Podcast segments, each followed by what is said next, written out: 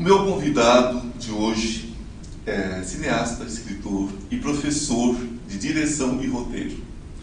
Produziu curtas e longa-metragens de suspense e terror, pelos quais foi premiado dentro e fora do país. Consolidado na literatura nacional, seu romance Apocalipse Segundo Fausto foi finalista do prêmio Jabuti em 2021. Escritor de quase uma dezena de livros, lançou recentemente o longa As Almas que Dançam no Escuro, premiado em diversos festivais. Com vocês, o meu querido amigo Marcos de Brito. Deixa o sol, deixa o sol entrar, deixa o sol entrar. Estamos aqui com Marcos de Brito. Muito obrigado pela sua presença. É... Eu assisti seu filme, revi, né? ele me pergunta assim, por que você reviu? Não entendeu da primeira vez? Estava difícil? Não, é porque nós que trabalhamos também dentro dessa área, nós somos detalhistas, né? nós queremos pegar o detalhe dos detalhes. E é um filme incrível, muito ah, bem produzido, um filme que... Porque quando a gente fala de horror, terror, né, suspense, a gente tem uma, uma visão, né? eu digo a gente no sentido do público, né? tem uma visão de que é uma coisa mais jocosa, uma uhum. coisa mais despreocupada, e não é bem assim que acontece. Tem aquele terror macarrão que a gente chama, uhum. né? é aquele terror do Sexta-feira 13, aquela coisa que é um, é um outro espaço, é uma outra narrativa, é uma outra história. E tem um terror pensado, com roteiro, uhum. né? que não se resume a gritos e tudo mais. Então, é, vamos falar um pouquinho que como, né? É, e quando surgiu esse interesse seu uhum. dentro dessa de, de, desse lugar, né? Do terror, do, do, suspense, do horror. Como surgiu isso? Como que você começou esse processo de escrita e também né, uhum. né, como cineasta, como diretor? Como... Bom, é, determinar a origem é bem, bem difícil, porque desde a infância eu fui essas crianças um pouco mais afastadas da realidade, né, de não ter muitos amigos e das noites serem muito conturbadas por questões de audição mesmo, de coisas que não estavam lá, que eu escutava. E eu acredito que muito do que eu escreva hoje tenha sido influenciado por essas visitas noturnas que eu ouvia, que às vezes eu ouvia vultos que talvez hoje eu até interprete como sendo é, sombras que na época eu não conseguia explicar o que fossem, né? Mas mas eu sei que isso me fez criar uma tendência a escrever sobre aquilo como se fosse um porta-voz daqueles medos noturnos que eu tinha.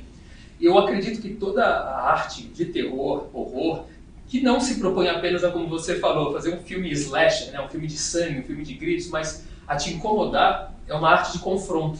E eu gosto de fazer a arte de confronto, essa arte que faz com que você encare os seus piores medos, encare situações desconfortáveis para que internamente você combata aquilo né, de uma maneira segura. Então você faz um filme que você coloca o espectador num extremo desconforto, seja por meio de assassinato, seja por meio de perda, do luto, ou por eventos sobrenaturais, mas ele sabendo que está seguro naquele local, ele identifica em si o próprio medo e a partir dali ele consegue combater aquele medo nele. Então eu acho que é muito mais é, não diria útil, mas assim, é mais eficaz do que eu dar a mensagem de maneira gratuita. Falar, Sim. é isso que vai acontecer se você fizer isso. Seria uma autoajuda fazer isso. Enquanto eu prefiro que a pessoa reflita por si própria, né, encare aquilo dentro de si e fale, não, é isso que eu não quero que, que aconteça com a minha vida. Por isso que geralmente as minhas histórias, é, tanto na literatura quanto no cinema, elas são pessimistas, né? Porque através desse final pessimista, você traz uma catarse no, no espectador que vai fazer ele repensar a própria vida.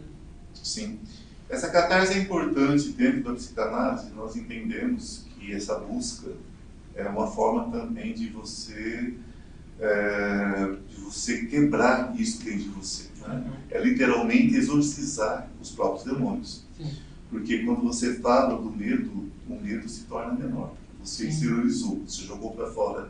Então aquilo que era muito sombrio se torna de repente uma coisa mais mais clara de compreensão. Quase amigável. Quase né? amigável, é, se torna quase amigável. Uh, mas o que é isso que te inspira, então, a, a, a, criar essas personagens? É isso? É esse medo que você que você passou, mas hoje, por exemplo, você tem outras referências, já não é mais baseado na infância. Quais são suas referências hoje? Qual é a sua necessidade de escrever e produzir filmes uhum. nessa, nessa, com essa abordagem, com esse gênero? É, eu acredito que ainda continua sendo baseado no medo, mas, como você mesmo disse, os medos são transferidos conforme a idade vai chegando. Né? Você sente medo de uma fresta de janela aberta que assopra que nem a voz de um defunto à noite. Sim. E hoje em dia, quando eu vejo uma fresta aberta assoprando, eu vou lá e fecho a janela e o defunto vai embora, né? o fantasma vai embora. Só que o medo que hoje habita em mim é um que eu abordei no, no, no filme, As Almas que Dançam no Escuro, Sim. que é a adaptação desse livro, do Palavras, que é a perda dos filhos. Né? E essa perda dos filhos traz também toda uma questão de inferno pessoal que eu jogo para a espiritualidade também, porque quando a gente encara o nosso pior momento como sendo um inferno pessoal, eu consigo na arte transformar aquilo visualmente num inferno real, né? num, num local físico que represente o inferno, mas que ao mesmo tempo represente os piores medos de um pai. Então, hoje em dia ainda é o medo, só que são medos de coisas um pouco mais concretas, né? de perda. As visões arquetípicas, né? As visões arquetípicas, porque a arte ela tem essa, ela tem esse viés, né?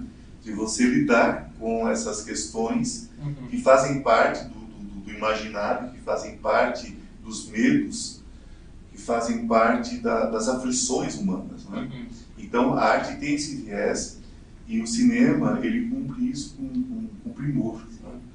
Porque a pessoa que tem medo, por exemplo, tem suas questões espirituais, com o inferno, com, dependendo da sua criação, da sua religiosidade, da sua espiritualidade. Então, quando ela se depara com esse, com esse é, elemento na tela, uhum.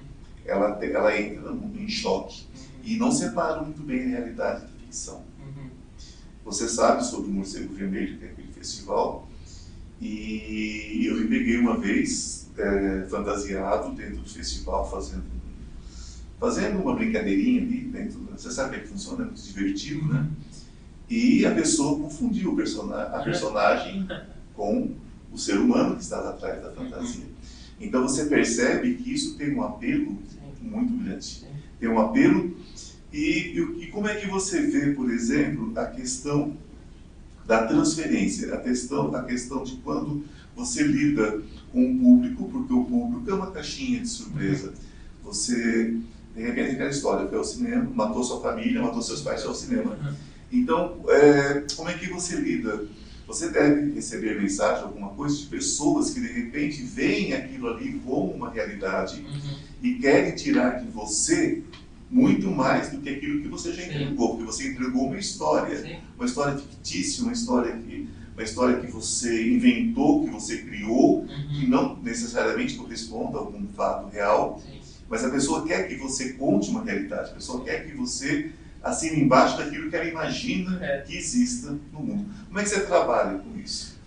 É engraçado porque, sim, as pessoas que leem todos os meus livros, e geralmente nos meus livros, a maior parte deles envolve sobrenatural. Tem dois ou não que flertam com o sobrenatural, né? eu indico que há, mas depois eu dou uma explicação real para aquilo, mas outros são abertamente sobrenaturais.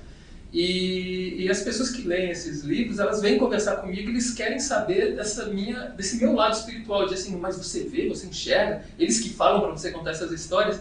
E eu tento, eu, eu, eu dou essa explicação de que, assim, nós como artistas o, o, somos os bruxos da atualidade, né? A gente sim, consegue sim. captar essas energias, captar essas informações e transformar em arte, que é uma maneira de você emoldurar um conteúdo. Então, eu, eu tento explicar isso de uma maneira super educada, tipo, não, cara, eu estou criando algo a partir de uma ideia, de um, um conceito visual, né? E, e assim, mas eu, eu nunca também desminto que é legal manter uma mística, sabe? Ah, então, quando eles conversam comigo e perguntam sobre isso, eu falo, não, eu conto sobre o meu passado, que de fato eu enxergava, ouvia. Eles ficam cada vez mais interessados. E criar isso nessas pessoas, que é um público fiel ao que eu escrevo, é muito bom, porque não, não é mentira, porque de fato aconteceu comigo, e ao mesmo tempo eu dou o que eles querem ouvir, só que sem é, enganar, sabe? Eu falo, não, olha, eu crio a partir disso, mas essas são experiências reais que eu tive, que eu tive que romantizá-las para conseguir transformar numa imagem audiovisual. É aquela história, falar sem falar, contar sem contar, dizer sem dizer, né? E é. dizendo no final da Sim. história, porque existe é uma questão de discurso, é uma questão de discurso. As pessoas sempre vão ouvir o que querem ouvir, as uhum. pessoas sempre vão acreditar no que querem acreditar. não importa o que você diga. Eu tomo muito cuidado dentro do meu trabalho, é, porque eu, eu procuro separar essas questões mais místicas, mais é, é, é criadas né, pelas pessoas, das expectativas das pessoas da realidade. Uhum. Porque se você não separa e você entra por esse meio, fica complicado. É o caso de um, de um, escritor amigo, eu não vou dizer evidentemente o nome, que narrou uma história dentro de, de, de, desse, dessa narrativa. Ele é, é, contava a história de um cara que era um psicopata e, e, e um assassino em série, coisa e tal. Um leitor achou que podia reproduzir hum. e chegou a matar as pessoas. Então, ele, ele entrou no processo de culpa e veio para mim através de terapia. Uhum. Né? Então, é, por isso que eu disse para você, em que sentido é, é, isso influencia o seu trabalho, se há uma preocupação uhum. e mais, né? É, essas suas criações, todas elas são muito voltadas à espiritualidade. Uhum. Então, é, você já disse que você é mais voltado para a questão é, é, é, da vivência, daquilo que você já vivenciou, da sua infância e tudo mais, e coisas que hoje vão se é, já tem um outro significado. Uhum. Mas a pergunta é, é alguma das suas histórias, alguma das suas histórias tem um fundamento é, é, de vivência, de experiência mesmo? É, todas acabam tendo, sabe? É, é, engraçado que, eu não sei se só eu, acredito que não, mas os autores que escrevem histórias que tratam de traumas, tratam de situações de desconforto, muitas vezes eles olham para si, mas ao mesmo tempo eles não identificam que vem deles vem de nós a história, mas a gente não quer acreditar que aquelas histórias são uma romantização de algo trágico que nos aconteceu. Então, sim, eu diria até que todas, provavelmente, é, mas tem algumas que são mais fortes do que outras. O próprio Almas que Dançam no Escuro é uma história muito semelhante ao que já aconteceu na minha família, só que eu ressignifiquei de uma maneira que eu não conseguisse sofrer o suficiente para conseguir fazer o filme. E eu só percebi que eu estava contando uma história familiar ali no meio do set, já tinha escrito, já tinha feito tudo, já tinha escrito boa parte do livro. Só que quando eu estava filmando, tive uma conversa com uma pessoa da equipe, a gente começou a discutir a cena em si, e eu descobri que era uma cena muito semelhante a uma da minha vida, né? Que é justo quando a menina, eu não posso dar muito spoiler, claro. mas quando ela tem, toma uma ação. E me chorei, chorei horrores, né? Eu falei, nossa, eu, eu, não acredito que eu, que eu falei sobre isso, porque era uma coisa que eu tinha me proibido de falar é, porque era muito próxima, né? mas... A arte liberta. Não, liberta, e hoje eu consigo conversar sobre isso, né? A arte liberta. Porque é um tema tabu, não só na minha família, como na sociedade, né? Nós vamos falar sobre o livro é, e o filme, mas é, é, só sim ou não agora, para a gente encerrar o primeiro bloco. Esse livro que nós estamos discutindo, né? As Almas que Dançam no Escuro, é o mais impactante da sua carreira? Até agora? Não. Não. Nós vamos ter um pequeno intervalo e retornamos daqui a pouco. Eu tenho um recadinho para vocês. Não saiam daí, hein? E até mais. Deixa só, deixa só entrar, deixa só entrar. Olá! Aproveitando esse pequeno intervalo, eu quero convidar você para conhecer o Instituto Ivan Martins. Cura quântica, cura espiritual, física e emocional. Depressão, ansiedade, pânico, dores crônicas. Venha para o Instituto Ivan Martins. Você já se inscreveu no meu canal? No YouTube, Instituto Ivan Martins? Se não se inscreveu, inscreva-se agora. Eu atendo próximo ao metrô Consolação. Marque sua consulta. Deixa só, deixa só entrar, deixa só entrar. Voltando com o nosso convidado, Marcos de Brito. Nós, eu deixei uma pergunta no ar com sim ou não, né? A Rápido né? E você disse que não. É. Porque o que acontece é, para nós que escrevemos, que produzimos, eu vou te perguntar qual é o seu texto teatral que você mais gosta, mais importante. Fica difícil, porque cada um tem uma história, tem um tempo, tem um contexto. Sim. Mas qual dos seus romances que impactou você mais profundamente, não, profundamente, não só profundamente, mas espiritualmente uhum. também. Tá. Eu, eu diria que são dois. O, o, Palavras Interrompidas, né, que é o Almas, ele tem uma, uma carga dramática muito pesada, principalmente no final. Né? E eu disse não, porque eu tenho outro livro anterior chamado A Casa dos Pesadelos, que esse, o público em si fica mais impactado. Sim. Então, não é o que me impactou mais, mas eu sei a força dele, porque ele trata de outro tema tabu, mas espiritualmente é o Apocalipse segundo Fausto, porque ele trata de espiritualidade, religião, então ele, ele é mais, mais pesado e foi indicado ao Jabuti, acho que até por causa dessa discussão. Olha só que maravilha, não é qualquer coisa indicado. e ser finalista, finalista né? não é qualquer coisa não. Né? Então, mas você fez uma transição para o cinema. Foi o oposto, na verdade. Foi o eu comecei com cinema, é. Daí eu fiz a transição para a literatura. Olha só, e trouxe depois a literatura de volta. Sim. É porque é, o cinema, não só no Brasil, mas o cinema no Brasil é muito caro e difícil de conseguir incentivo. Nós então, sabemos isso. É, como é, né? Fazer festival. E como a gente, eu né, trabalhava com cinema desde 2001 é, e comecei a aprender todas as dificuldades do mercado, mas eu tinha muita história, falei, não, eu preciso adaptar isso para alguma maneira que as pessoas tenham alcance a elas, sem que eu precise ficar 10 anos conseguindo dinheiro para fazer um filme bom, né? Então eu acabei adaptando um roteiro para literatura Daí foi, foi, saiu pela editora Rocco, eles também indicaram o Jabuti na época, o primeiro, é, não chegou a ser finalista. E daí dali eu vi que o mercado editorial me abraçou muito bem. Então eu comecei a adaptar todos os meus roteiros também como livros e agora eu tenho mais livros lançados do que filmes. Que filmes produzidos. É. Mas cada um seu tempo. Né? Sim, vão, vão vai, acontecer, vai vão todos, acontecer. Vai produzir todos esses filmes maravilhosos, com certeza. Uh, O meu trabalho, basicamente, acontece dentro da psicanálise tradicional, aliada à terapia quântica. E uma das coisas mais difíceis de trabalhar é a culpa. A culpa é a grande doença da humanidade, porque a culpa traz um julgamento. E a pessoa que se julga automaticamente julga tudo e a todos do século. Não tem como ser diferente. E nesse processo de julgamento, a pessoa não consegue se desenvolver, a pessoa adoece, enfim. Então, quando eu começo um trabalho de cura, a primeira coisa que eu faço é eliminar da pessoa essa sensação de culpa. Assistindo, né, como disse, assisti duas, duas vezes, não é porque é difícil de entender não, viu gente? É porque eu sou detalhista, eu queria uhum. apurar os detalhes.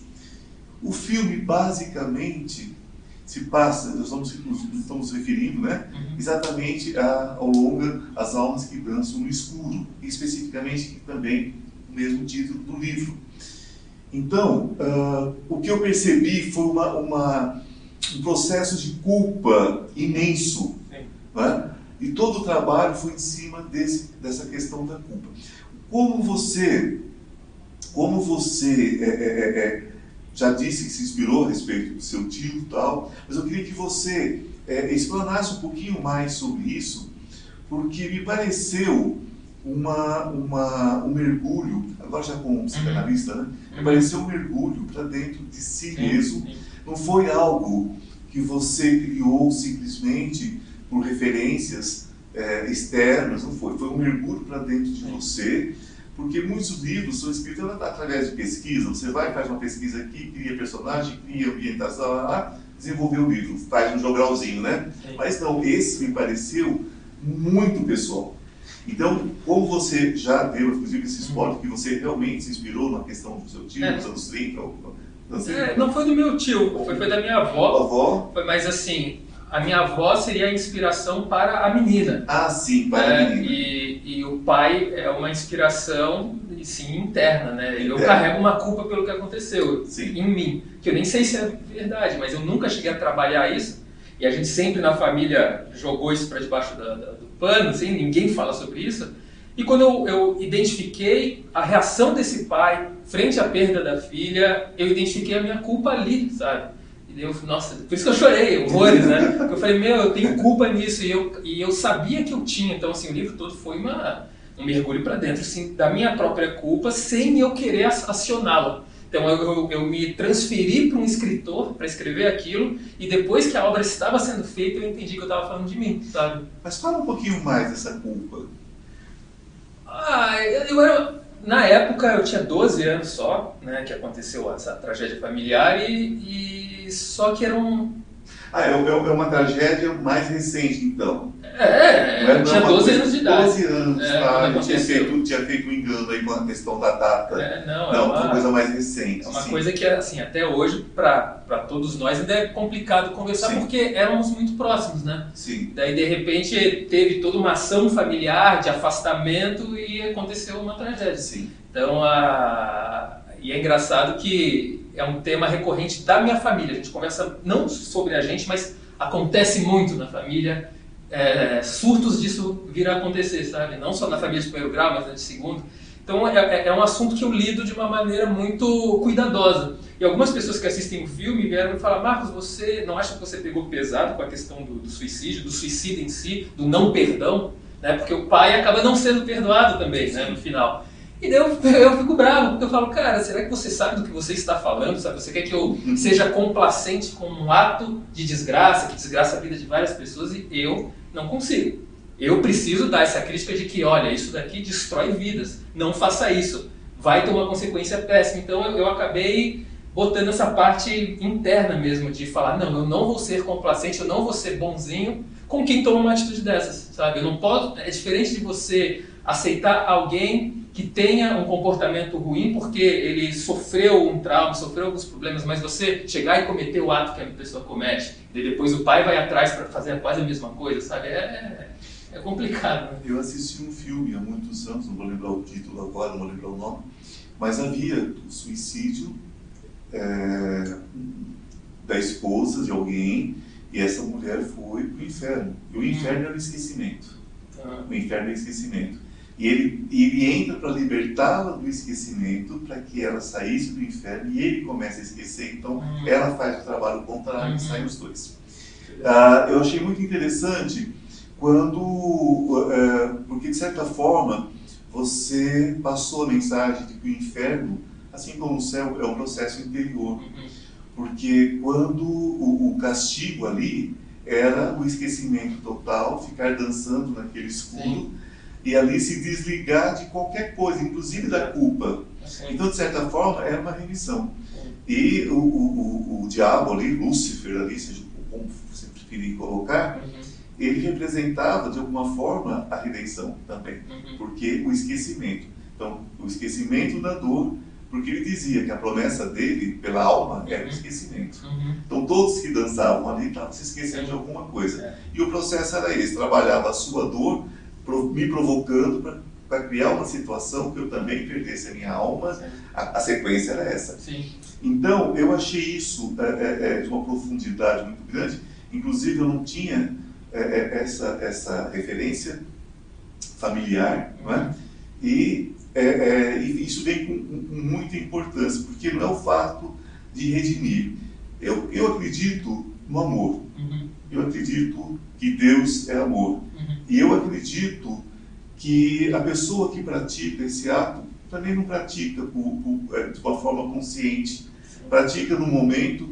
E eu costumo dizer que entre o segundo de apertar o gatilho, de pular de um prédio, de, sabe, até que aconteça, até que você caia, até que essa bala seja disparada, você tem ali uma fração de segundo que, como o tempo é uma invenção humana, naquele tempo você pode criar o seu, o seu arrependimento, né? E, e eu, não, eu não creio realmente numa culpa. E eu gostei como você abordou, que mesmo eles cometendo crimes horrendos, uhum. que a morte do tio, por exemplo, foi de uma, uhum. de uma, de uma covardia é. absurda, né? E, e, ele era a representação de Deus ali, de né? Bem, tinha Deus bem, e o né? inferno, Deus Exatamente, e ele era a representação. Então eu achei assim extremamente bem, bem bem feito, no sentido desde de, de, de roteiro. Né? Quero parabenizar você pela qualidade do filme. Né? O meu amigo também, Paulo Vespúcio, foi brilhante. Né? Achei, achei incrível o trabalho dele, fiquei encantado com o trabalho dele. Enfim, todo elenco muito bom, menina muito boa também, dentro, dentro daquilo que, que ela se propôs, dentro do tamanho da personagem dela. Me diz uma coisinha.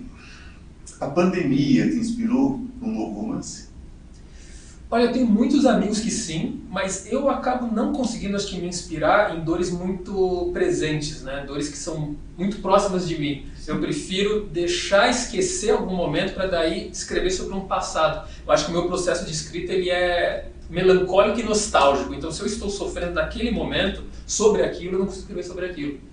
Eu já preciso superar uma dor para daí reativá-la de uma maneira mais distante e conseguir criar uma obra. Então, sobre pandemia, eu ainda não tenho nada, não. Nós estamos aqui com dois livros, dentre todos os livros né, escritos pelo nosso querido Marcos Evelito. Temos aqui Apocalipse segundo Fausto. Né? Essa é da editora Coerência. Uhum. Da editora Coerência. Tem todas as livrarias? Né? É, esse acaba encontrando mais em livrarias digitais, Amazon, porque a Coerência ela não é uma editora tão grande quanto a Fara Editorial ou a Rocco. É, foi um acordo, né? uma encarnação, assim, primorosa, né? Nossa. É, é para parecer uma Bíblia proibida, é, assim, né? Incrível, né? muito, é realmente incrível. E nós temos aqui o livro Palavras Interrompidas também. Esse é o lançamento mais recente. Esse é o lançamento mais recente, mais né? Recente. Eu lancei no meio do ano passado e o filme sai oficialmente, comercialmente, agora em maio. Ah, que delícia! Muito bom. Palavras interrompidas. Uma garota perdida, um pai em busca de respostas. Marcos Ebrito, autor do best-seller A Casa dos Pesadelos. Já fica também uma deixa para esse livro também maravilhoso, inclusive esse eu também li. É.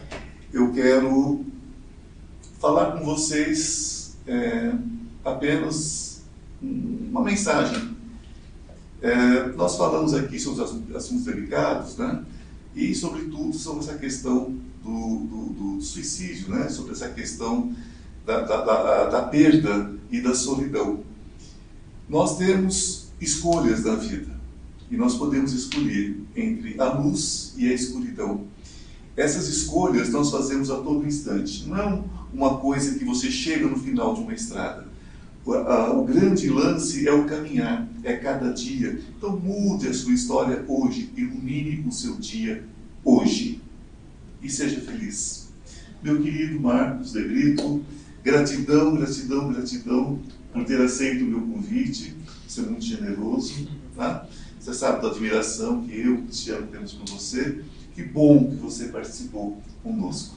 Viu? É. Muito obrigado, gratidão. É, eu que agradeço. Para mim é sempre ótimo encontrar vocês e conversar sobre cinema, literatura, arte, né? O que a gente está precisando hoje em dia é um momento né? tão difícil, né? Sim. Mas passará, tudo passa mesmo e isso vai passar também.